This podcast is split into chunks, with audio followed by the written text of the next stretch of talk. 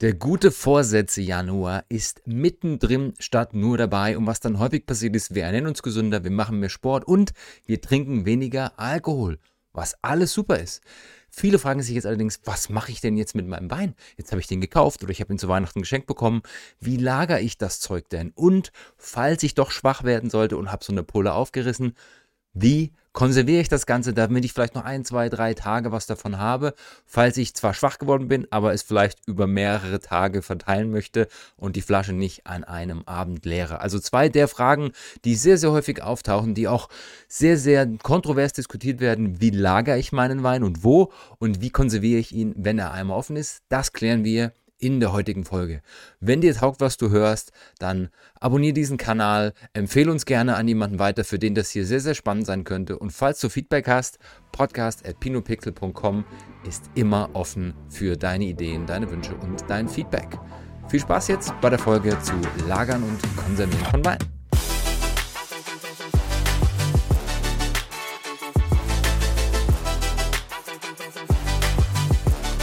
Willkommen zur Pino und Pixel Podcast Folge Nummer 123. 1, 2, 3, letzte Chance, vorbei, so hieß es früher. Und heute für den Fall, dass für euch der Alkoholkonsum diesen Monat vielleicht vorbei ist, weil ich es euch vorgenommen habe, weil ihr generell weniger trinken wollt. Und selbst wenn nicht, völlig egal, die zwei heiß diskutiertesten Fragen, die auch in vielen Seminaren immer wieder gestellt werden. Wie lagere ich denn jetzt meinen Wein und wo? Und wie konserviere ich ihn, wenn er offen ist? Und dem Ganzen wollen wir uns heute in dieser Folge widmen. Zwischen Lagern und Konservieren liegt klassischerweise das Trinken. Wir haben in einer der Nerd Corners in den letzten Folgen schon mal darüber gesprochen, was die ideale Trinktemperatur ist. Und rein zufällig hat die liebe Franzi am Tag der Aufnahme am heutigen Dienstag auf Instagram, das ist die Gründerin von I Am Not Wine, einen Post gemacht, bei welcher Temperatur denn man am besten entalkoholisierte Weine trinkt und hat dazu appelliert, die 1, 2 Grad Wärme zu trinken. Warum? weil die Leute ihre Weine generell viel zu kühl trinken. Also versucht sie jetzt ins Brain zu bringen, wenn ihr davon ausgeht, ihr trinkt sie bei Temperatur X, sagen wir mal 12 Grad für einen Weißwein oder einen Rosé, dann trinkt sie einfach ein, zwei Grad wärmer, holt sie aus dem Kühlschrank, lasst sie ein bisschen wärmer werden und dann entfalten sich die Aromen. Und das gilt natürlich auch für Wein. Wir trinken unseren Wein einfach viel zu kühl.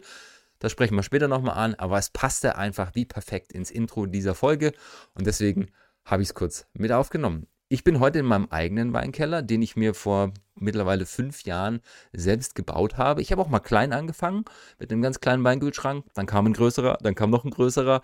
Und irgendwann dachte ich mir, okay, jetzt hast du, du, du hast den Platz, du hast die Chance.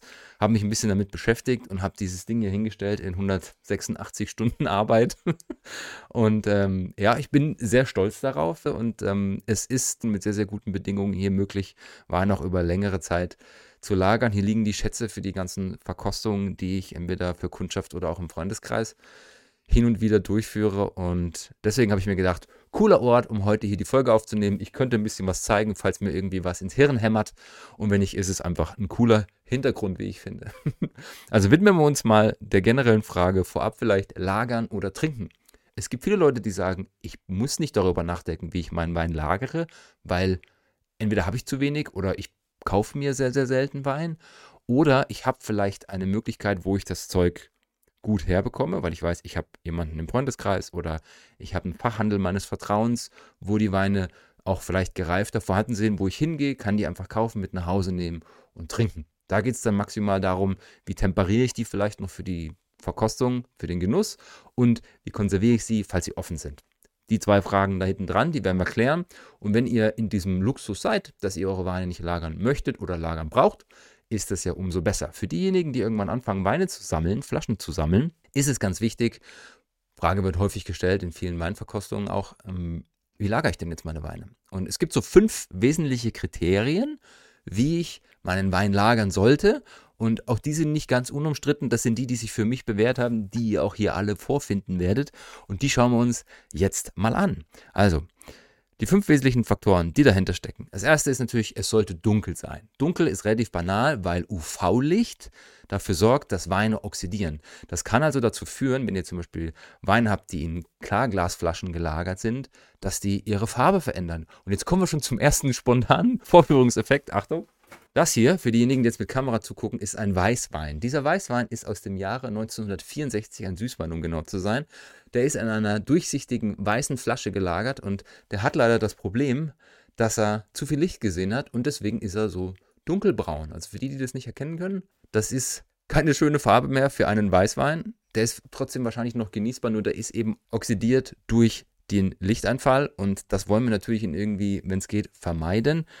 Und deswegen ist die Dunkelheit so wichtig. Ein wichtiger Fakt dazu, selbst Kerzenlicht oder so gedimmte Glühbirnen, die man normalerweise hat, wer sich jetzt fragt, was hier leuchten sollte, auch die haben ultraviolettes Licht mit in ihrem Frequenzband. Das Einzige, wo das verhindert wird, ist LED-Licht. Das heißt, wenn ihr LED-Licht habt, und das ist das, was ihr hier tatsächlich auch gerade seht, deswegen ist der Keller so ein bisschen beleuchteter, der hat keinen UV-Strahlen mit dabei. Das heißt, die können in einem Keller ohne Probleme angewendet werden.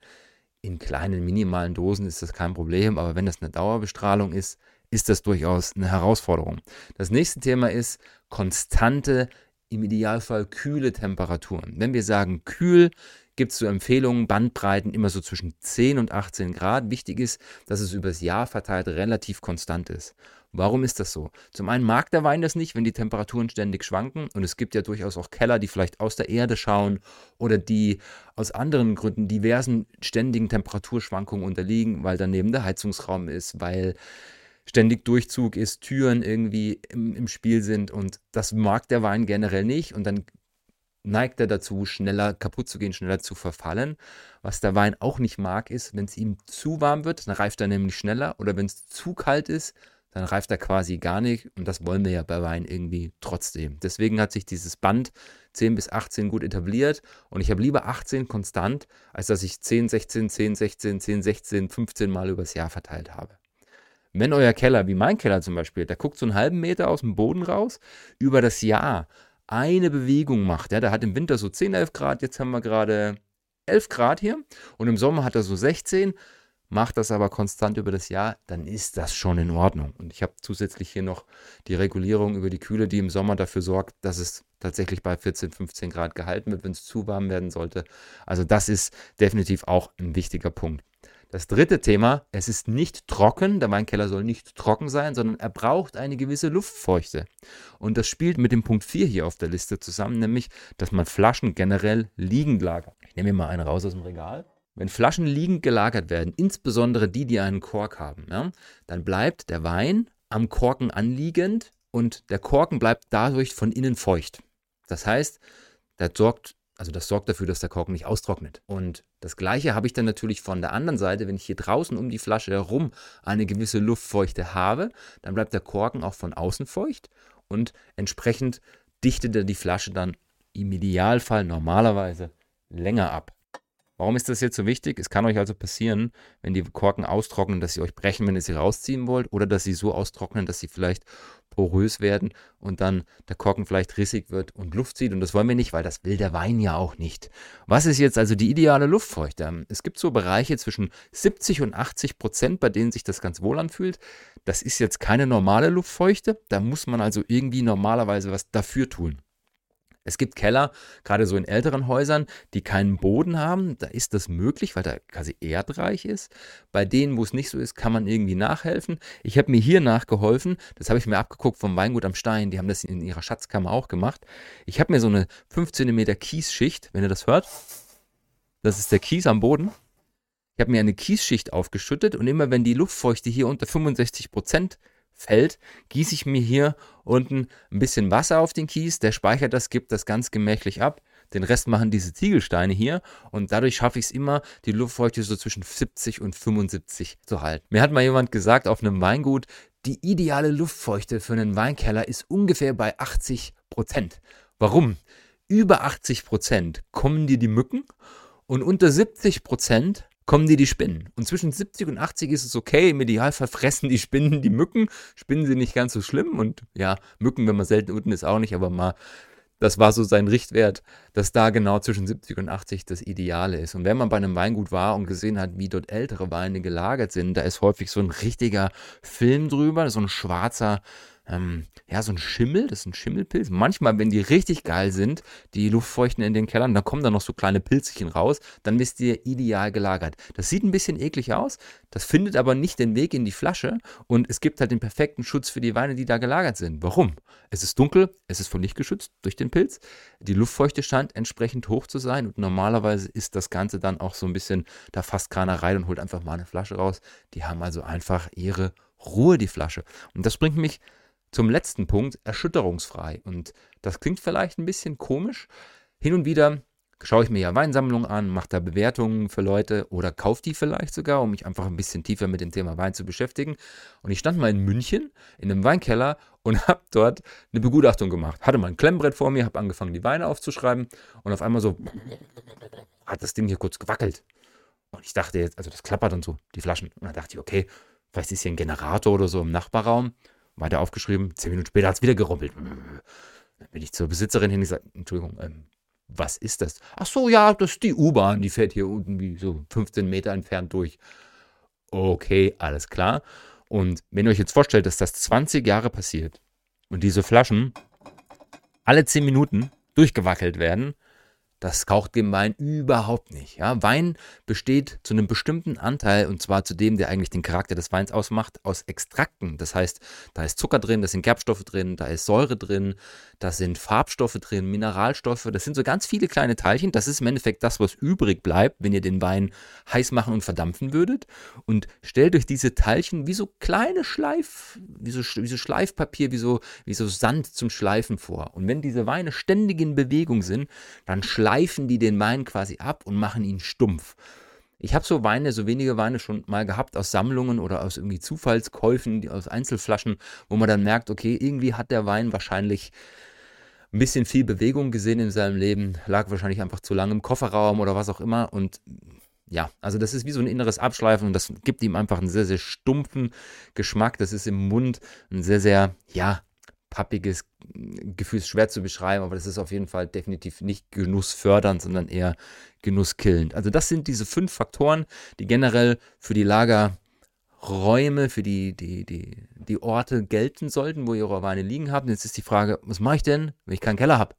Ja, klassisches Beispiel, Münchner Singlewohnung, Schwabing, 40 Quadratmeter, zweieinhalbtausend Euro netto Kaltmiete kein Platz im Keller, wenn überhaupt ein Kellerraum da ist. Alles andere ist auch blöd. Was mache ich mit meinen Weinen?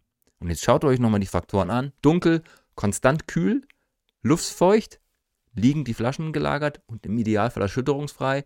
Welcher Raum kommt dafür vielleicht in Frage, auf den fast jeder von uns Zugriff hat? Es ist das Schlafzimmer. Ja, wir schlafen meistens im Dunkeln, wir schlafen normalerweise etwas kühler. Tagsüber ist da auch selten das Licht an. Es ist luftfeuchter, weil ich dort eben schlafe und sieben, acht, neun Stunden meine Feuchtigkeit in die Luft atme. Und wenn ich die Flaschen jetzt nicht unbedingt unter dem Bett lagere, sondern vielleicht im Kleiderschrank, sind sie im Normalfall auch erschütterungsfrei gelagert. Also das Schlafzimmer kann durchaus auch ein guter Ort sein. Und für den Fall, dass ihr vielleicht sogar den Platz habt in eurer Wohnung, euch so einen Weinkühlschrank hinzustellen, wäre das natürlich auch noch eine Alternative. Die sind dann normalerweise so ausgerichtet, dass sie überall stehen können. Ich hatte meinen, als ich mit meinem Kleinen angefangen habe, in der Küche, weil der auch so unten drunter gepasst hat. Der war quasi mit in die Küche eingearbeitet, wie so eine Spülmaschine oder ein kleiner Kühlschrank. Wenn die größer werden, wird es dann schon schwieriger und die stehen ja meistens im Wohn- oder im Essraum, je nachdem. Und da müsst ihr dann schon wieder schauen, haben die Dinger vielleicht einen Propeller, also eine Lüftung mit Ventilator oder haben die ein Kühlaggregat, die machen dann Geräusche und das will man vielleicht in seinem Wohnraum auch nicht unbedingt haben. Da gibt es unglaublich viele Modelle da könnt ihr euch im Internet sicherlich gut zu belesen. Diejenigen, die sich für mich bewährt haben, das ist unbezahlte Werbung, nur ich bin einfach überzeugt von diesen Produkten. Liebherr macht für mich die geilsten Weinkühlschränke, die es gibt. Da sind Kühlaggregate drin, die sind auch schwebend gelagert, dass sich die Vibration von diesen Aggregaten, die man von Kühlschränken kennt, nicht auf die Flaschen übertragen. Die haben im Normalfall hinten so eine Rinne, die neueren Modelle, wo auch so Lavasteinchen liegen, die ich mit Wasser auffülle, die dann die Luftfeuchtigkeit in den Dingern regeln. Ich kann manchmal vielleicht sogar Zonen einstellen. Also die große Welt äh, der Weinkühlschränke ist ähm, sehr, sehr komplex. Wenn ihr dazu Fragen habt, wenn dich das irgendwie interessiert, schreib mir eine Nachricht, podcast.pinopixel.com, gebe ich gerne Tipps dazu, einfach aus meinem Erfahrungsschatz und zwei, drei Modelle, die ich da irgendwie im Kopf habe. Herzlich gern. Und das sind eigentlich so die, die drei Möglichkeiten, die mir jetzt so spontan einfallen. Was natürlich da auch wichtig ist, ist, wo ich sie auf keinen Fall lagern sollte, ja, weil das, was wir hier haben, Keller, Schlafzimmer, Kühlschrank, jeder hat irgendwie theoretisch auf das Zugriff. Wenn ihr jetzt sagt, hm, Schlafzimmer ist uncool, da sieht man meine tollen Flaschen nicht. Ja, okay. Wo lagern wir denn unsere Weine normalerweise? Im Wohnzimmer. Kennt ihr? Ihr habt auch diesen einen Freund, diese eine Freundin, die haben so ein Edelholzregal mit irgendwie acht oder sechs Flaschen drin. Das war sauteuer. Und da sind die Weine so reingesteckt im Wohnzimmer, damit man sie sehen kann. Super dekoriert. Nur das Wohnzimmer hat immer zwischen 15 und 35 Grad übers Jahr. Es ist immer brechhell und das taugt den Wein normalerweise überhaupt nicht. Also gerade für die langfristige Lagerung ist das nichts. Wenn er die jetzt mal da zwei Wochen reinklemmt, okay aber für langfristig ist das definitiv nicht schön. Solche Weine zur Deko kann man durchaus übrigens auch dort reinklemmen, wenn die Flaschen leer sind. Dann kann man sie vielleicht manchmal sogar noch besser sehen, weil das Glas so ein bisschen durchschimmert. Die Küche ist auch ein sehr, sehr ungünstiger Ort. Auch da hat, glaube ich, jeder von uns jemanden im Freundeskreis, der da so im äh, Gewürzregal oder irgendwie so die Flaschen reingeschoben hat. Die Küche ist auch Temperaturschwankung krass. Da ist teilweise ein Hohlluftfeucht, dann ist mal kurz trocken, dann ist es heiß, dann ist es kalt. Da ist meistens immer viel Licht. Und was da auch noch dazu kommt, durchs Kochen, durchs Lagern, Fremdgerüche. Und die finden tatsächlich den Weg durch den Korken. Und das will man natürlich auch vermeiden. Das gilt übrigens für jeden Lagerraum. Also wenn ihr dort Fremdgerüche habt, auch im Keller, wenn ihr keinen Weinkeller beim Keller habt und ihr lagert da Gemüse, Kartoffeln, Zwiebeln, das ist keine gute Idee. Also Wein sollte separat von restlichen Dingen gelagert werden, die irgendwie Gerüche abgeben. Und der dritte Raum, auch das habe ich schon gesehen, Garage. Garage ist vielleicht kühl, manchmal leider nicht frostfrei, das ist die eine Gefahr. Und das zweite, das, was wir normalerweise in der Garage haben, ist an Fremdgerüchen auch nichts, was Weine gerne sehen. Es gibt zwar Weine, die nach Aceton riechen, nur ich will das nicht unbedingt aus der Garage haben. Ich will es auch nicht vom, vom Weinmachen haben, aber das soll jetzt nicht heißen, dass das automatisch dafür prädestiniert ist. Also auch das stimmt nicht. Es gibt Orte wie die Speisekammer. Das kann funktionieren, wenn die Speisekammer zumindest die meisten Anforderungen erfüllt, die wir eben besprochen haben. Häufig sind die ja dunkel, haben kein Fenster. Manche sind aber eben auch, sage ich mal, Teil einer Wohnung so mittendrin und dann werden die auch entsprechend warm. Aber wenn ihr eine gut temperierte Speisekammer habt, kann das definitiv eine Möglichkeit sein. Bevor wir die Weine dann konservieren, ist natürlich die Frage, was ist der perfekte Genuss? So ein Weinkeller hier, da haben die Weine aktuell, wenn ich sie rausnehme, so 10, 11, 12 Grad. Und das gilt ja für fast alle Weine, dass ich die dann sofort trinken kann. Also ich kann Schaumwein bei 10, 11 Grad trinken, Weißwein, Rosé kann ich anfangen zu trinken, der wird dann ein bisschen wärmer, das ist perfekt. Wir haben über die Trinktemperaturen ja schon gesprochen. Der Rotwein, der braucht einfach ein bisschen, aber ich starte lieber zu kühl und wärme sie dann auf als andersrum. Das ist also der Vorteil von so einem, Kühl äh, von so einem Weinkeller. Wenn ihr sie jetzt zum Beispiel im Kühlschrank habt, dann kann es so sein, dass die zu kalt sind, dann brauchen die ein bisschen länger, um sich zu temperieren. Und wenn ihr sie im Schlafzimmer habt, kann es natürlich sein, wenn das so 16, 17, 18 Grad habt, dass es zu warm ist, dann legt sie vielleicht nochmal in den Kühlschrank. Normalerweise halbe Stunde, Stunde reicht da aus und dann äh, sind die auch entsprechend temperiert. Also die Temperatur ist durchaus vorher mal zu bedenken, bei was möchte ich das trinken. Bedenkt dabei bitte, wie hoch ist die Qualität. Wir haben in der letzten Folge ja darüber gesprochen. Meine Empfehlung ist bei Schaumwein 8 bis 12 Grad, Weißwein 10 bis 14, Rosé 12 bis 16, Rotwein 14 bis 18. Ihr merkt schon im Kopf, das sind Ranges von 4 Grad und bei 8 geht es los beim Schaumwein und dann immer zwei erhöhen. Eigentlich leicht zu merken. Und je höher die Qualität eures Ausgangsproduktes, weiß, rosé, rot, was auch immer ist, desto wärmer könnt und vor allem sollt ihr das auch trinken, weil die machen dann natürlich auf. Komplexe Weine, hochqualitative Weine, die brauchen Sauerstoff, die brauchen einfach so ein bisschen auch die Temperatur, damit die Aromen sich entfalten können. Und da kann man durchaus einen Champagner auch mal mit 11, 12 Grad genießen. Das ist eine ganz andere Erfahrung, nur das ist eben nicht das, was wir gewohnt sind. Jetzt sagen wir mal, ihr habt die ideale Trinktemperatur gefunden. Dann ist natürlich die Frage, was mache ich jetzt mit dem Zeug? Dieses Dekantieren, Karaffieren, braucht der Wein Luft? Auch eine häufig gestellte Frage. Und das ist auch nicht einfach zu beantworten, weil es auch da keine pauschale Antwort gibt. Profis machen das so, die machen den Wein auf, schenken sich einen kleinen Tropfen ein und probieren das.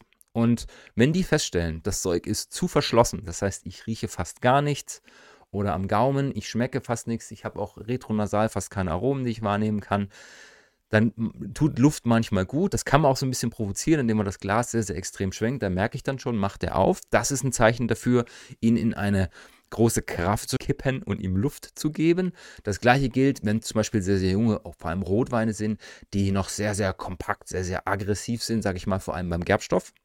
Dann kann es auch ein guter Tipp sein, die zu karaffieren, in eine Karaffe, in einen, auch einen Dekanter genannt zu kippen. Das sind die bauchigen. Und je mehr Oberfläche der Wein hat, desto mehr belüfte ich ihn quasi. Das ist die für Geduldige die Version. Es gibt auch diese komischen Duschen, die man so auf Flaschen draufsteckt und dann macht er so den. Das ist halt die Schockvariante. Das ist so wie statt ähm, regelmäßig zwei Stunden ins Fitnessstudio zu gehen und kontinuierlich zu trainieren versus IMS-Training, einfach Vollgas 15 Minuten Körper unter Strom setzen. Hat alles seinen Anwendungszweck, nur beim Wein würde ich immer den sanfteren Weg bevorzugen. Und jetzt ist natürlich die Frage, warum hat er jetzt ein paar Mal Karaffieren gesagt? Das heißt doch dekantieren. Beim Dekantieren ist eigentlich davon die Rede, dass ich einen Wein von seinem Depot trenne. Das heißt, ich nehme ihm diese Krümeligkeit weg. Per se ist das nichts Schlimmes. Das sind halt hauptsächlich diese ausgefällten Stoffe, das sind Eiweiße, das sind Farbstoffe und so weiter. Ähm, Weinsäure kennen auch, das sind diese kleinen Krümel oder manchmal auch Platten, wenn es sehr, sehr extrem ist. Und das mögen die Menschen einfach nicht, wenn es dann so ein bisschen krümelt beim Trinken. Deswegen dieses Trennen vom Depot, das wäre dann das Dekantieren. Und das mache ich im Normalfall so. Ich nehme mir mal eine Bordeaux-Flasche, da lässt sich das sehr gut zeigen. Die haben nämlich diese sogenannte Schulter. Und wenn ich dann die Weine über diesem Dekanter, über der Karaffe ausschenke und von unten eine Lichtquelle dagegen halte, geht mit dem Handy, früher mit der Kerze und so weiter. Sommelierprüfung ist auch klassisch auch immer vorgeführt mit einer Kerze. Aber wenn ich da von unten Licht dagegen habe, sehe ich, wann es anfängt zu krümeln und die bleiben klassisch an dieser Schulter, an dieser Beule, die die Flasche hat, hängen. Und wenn ihr jetzt mal an diese schmalen Flötenflaschen denkt, aus dem Elsass, die Schlegelflaschen, oder aus die, an diese dickbauchigen aus ähm, dem Burgund zum Beispiel, deswegen heißen die auch Burgunderflaschen, da ist nichts mit einer Schulter, da muss ich ein bisschen vorsichtiger sein beim Ausgießen, aber das geht tendenziell auch. Und ich habe von René Gabriel mal gelernt, kalt karaffieren. Was der macht ist, der macht genau das, was ich gerade beschrieben habe. Der schüttet das um in eine schmale Karaffe. Dann kriegt die nämlich keine Luft, sondern es geht im Endeffekt darum, die klare Flüssigkeit rüber zu kippen. Dann spült er die Originalflasche leer und mit einem Trichter füllt er den Wein wieder zurück. Dann habe ich den im, in der Originalflasche und habe aber das Depot weg. Sehr, sehr spannender Fakt. Und mit dem Bodensatz mache ich dann meistens äh, vor den Verkostungen so den, den Probierschluck. Mich stört das dann da jetzt nicht, dass das krümelt. Kleine Vorsichtsmaßnahme ist, wenn ihr diesen Farbstoff, der in den Rotweinflaschen unten drin ist, auf eure Klamotten kriegt, das ist so konzentriert, das wird schwer mit Salz rauszukriegen. Also da einfach ein bisschen vorsichtig sein und nicht diesen Move, oh, ich habe was an der Hand, einmal kurz abwischen. Das könnte sein, dass ihr das nicht mehr rausbekommt. Also dekantieren, karaffieren, ist ein bisschen Erfahrungswert, ein bisschen probieren, gut temperiert. Und was hier auf dieser Seite noch steht, die diejenigen sehen, die sich das mit Video angucken, da steht drauf erschütterungsfrei. Das gilt also nicht nur fürs Lagern, sondern das gilt auch für kurz vor den Konsum. Wenn ihr irgendwo eine Flasche habt, sagen wir mal, ihr geht in den Fachhandel, ihr findet einen Wein cool, und ihr schnappt euch eine Flasche davor und wollt die mit nach Hause nehmen, knallt die auf den Beifahrersitz, rast nach Hause, der macht eine halbe Stunde diesen hier schön schütteln auf dem Beifahrersitz, dann schmeckt der zu Hause vielleicht anders. Dem Wein ist dann schwindlig. Das heißt, im Normalfall sollten Weine, gerade die hochqualitativeren, vorher zur Ruhe kommen. Das ist der Grund, warum ich gerade, wenn ich so, nächsten Freitag habe ich eine große Bordeaux-Verkostung, die Weine habe ich einfach schon gestern in die Filiale gebracht, damit die dort zur Ruhe kommen können. Einfach damit sich die aufgewirbelten Teilchen wieder senken können. Dann ist auch das äh, Dekantieren einfacher. Die sollen sich einfach erholen und eben nicht so durcheinander sein. Das ist die gleiche Logik, warum man Weine, die frisch gefüllt sind, also beim Weingut, die werden ja mit relativ viel Druck dann normalerweise in die Füllanlage gejagt. Die sind dann im sogenannten Fülltief, weil denen schwindlig ist. Die haben durch den Druck einfach so viele Moleküle durcheinander gebracht, dass es besser ist, den einfach zwei, drei Wochen liegen zu lassen und dieser Bottle Shock oder das Fülltief dann entsprechend nicht ganz so gespürt werden kann. Also das ist die gleiche Idee dahinter. So, jetzt genießt ihr euren Wein, ihr findet ihn cool, ihr findet ihn lecker, aber ihr merkt, boah, das schaffe ich nicht. Ich würde den gern aufheben. Und auch da gibt es so ein paar Grundregeln, die man ganz gut beachten kann die ähnlich schon angelehnt sind an die, die wir eben schon hatten. Also, wenn ihr einen Wein habt und ihr wollt ihn an zwei Tage aufheben, ist es auf jeden Fall, egal welche Farbe der hat, eine gute Idee, packt ihn in den Kühlschrank. Das hat 6, 7 Grad, das heißt, der reift da sehr, sehr viel langsamer. Verschließt den Wein. Ihr könnt den Korken nehmen oder den Verschluss, der vorher da war. Beim Schraubverschluss ist es sowieso einfach. Wenn ihr die Möglichkeit habt, es gibt so Aufsätze aus Gummi, die dann oben drauf so eine kleine Vakuumpumpe kriegen, dann könnt ihr den Sauerstoff noch ein bisschen rausziehen. Das nimmt ihm einfach noch ein bisschen mehr die Chance, dass er sich verändert und durch den Sauerstoff eben sehr, sehr viel schneller verfällt. Auch das ist eine Möglichkeit. Wenn in der Flasche nur noch 100 Milliliter drin sind, äh, spart euch das und äh, ja, also das diese Pumperei, da pumpt ihr eine halbe Stunde und ihr kriegt sowieso nicht alles raus. Ich würde es machen, aber für so einen Norgal muss man das vielleicht dann nicht mehr machen. Also Kühlschrank auf jeden Fall, der ist kühl, der ist dunkel normalerweise, es sei denn, ihr macht kurz die Tür auf. Die heutigen Kühlschränke haben LED-Licht, das heißt, das ist nicht ganz so schlimm. Sauerstoff ja. Stehend wäre dann natürlich die bessere Idee, weil die dann einfach schon mal geöffnet sind und dann kann es passieren, dass da irgendwas raustropft, weil es vielleicht doch nicht mehr ganz verschließt. Und Was ich hier noch mit auf der Liste habe, ist geduldig. Es gibt diesen Satz, wenn ich einen Wein öffne, fängt er an zu sterben und nach 24 Stunden ist er tot. Es gibt Weine, die brauchen ein bisschen mehr, die können auch mal drei, vier, fünf Tage halten. Wenn ihr die ersten vier Schritte beachtet, dann kann es schon sein, dass der in ein, zwei, drei Tagen noch schmeckt, aber je einfacher die Qualität ist, desto schneller ist das Zeug tatsächlich zu trinken. Weil ein Wein, der dafür gedacht ist, dass ich ihn heute trinke, der irgendwie noch gerade einstellig kostet, der schafft es im Normalfall nicht, dass er nach drei Tagen noch frisch ist. Der ist sehr, sehr auf diesen Primärfruchtaromen basierend, sehr, sehr aromatisch und das verfällt dann normalerweise sehr schnell. Und wenn ihm der Charakter, die Komplexität fehlt, manchmal auch einfach das Rückgrat, dann ist er nach drei, vier Tagen nicht mehr da, wo er ist. Und wenn ihr zum Beispiel Weine habt, die schon bei der Weinherstellung ein Holzfass gesehen haben, also da schon ein bisschen an Sauerstoff gewöhnt sind, haben die normal auch eine Chance, ein bisschen besser zu überleben, weil sie eben den Sauerstoff, den ich dann nach dem Öffnen habe, besser vertragen. Und jetzt kommen wir noch zu einem ganz spannenden Beispiel, wenn ihr einen alten Wein aufmacht. Der hat sich ja 30, 40 Jahre erfolgreich gegen alles geschützt, was irgendwie da ist und sich gegen Sauerstoff gewehrt. Und wenn ich dem jetzt Luft gebe, dann kann es passieren, entweder, oh, er macht auf und merkt, wie cool Sauerstoff eigentlich ist, oder, was normalerweise auch sehr häufig passiert, oder tatsächlich die Regel ist, der baut ab mit der Luft, mit dem Sauerstoff. Ich hatte ein Beispiel an meinem Geburtstag letztes Jahr, mittlerweile vorletztes Jahr, 2022, hatte ich einen tollen Wein, 1982er hier. Ich mache den auf, 16 Uhr nachmittags, bin hier gerade am Kaltkaraffieren im Weinkeller. Maxim neben mir, wir probieren den Wein, ich gucke ihn an. Den müssen wir jetzt trinken. Der ist in einer halben Stunde hinüber. Dann bin ich raus, habe allen gesagt, schnappt euch ein Glas, ich schenke euch jetzt einen Wein ein, weil in einer halben Stunde ist er tot. Wir genießen den jetzt, der ist noch irgendwie schön da. Und tatsächlich war es dann so, nach einer Stunde war leider von dem Wein nichts mehr übrig. Der war auch schon über seinen Zenit rüber. Nur damit wir zumindest noch ein bisschen was von dem Genuss hatten, haben wir ihn dann einfach gemeinsam ein bisschen früher verkostet. Also das sind so die Regeln fürs Konservieren. Es gibt auch so komische Sachen, die ihr noch von früher kennt. Äh, Löffel rein beim Schaumwein bringt überhaupt nichts. Für Schaumwein gibt es spezielle Verschlüsse, die einfach dafür sorgen, dass das dicht ist. Die haben dann so eine Klemme, die quasi mit dem, mit dem Flaschenhals sich verbinden, damit der Druck ausgehalten wird und das CO2 in der Flasche bleibt. Das ist ja beim Schaumwein das, was ich eigentlich will. Und alles andere ist, ja, ich sage mal, feine Nuancen, aber so als Grundregeln dunkel, im Kühlschrank am besten und am besten verschlossen, idealerweise ohne Sauerstoff, dann hält das schon zwei, drei Tage. Ja, und eine gute Alternative, wenn euch das ab und zu mal passiert, ist entweder das Coravar, der Coravar, wo ich nur die Nadel durch den Korken schiebe und kann sehr, sehr viel länger was von dem Wein haben, oder vielleicht auf kleinere Gebinde, auf Halbflaschen oder vielleicht sogar auf Dosen zu gehen. Wäre eine gute Alternative. Das so zum Trinken, Lagern Konservieren von Wein. Ich hoffe, es waren ein paar coole Sachen für euch dabei. Das war's von unserer Sonderfolge 123 123 zu diesem Thema. Ich wünsche euch eine gute Woche und wir hören uns am Samstag wieder mit dem Weekly Update aus der Weinwelt. Bis dann. Ciao, ciao.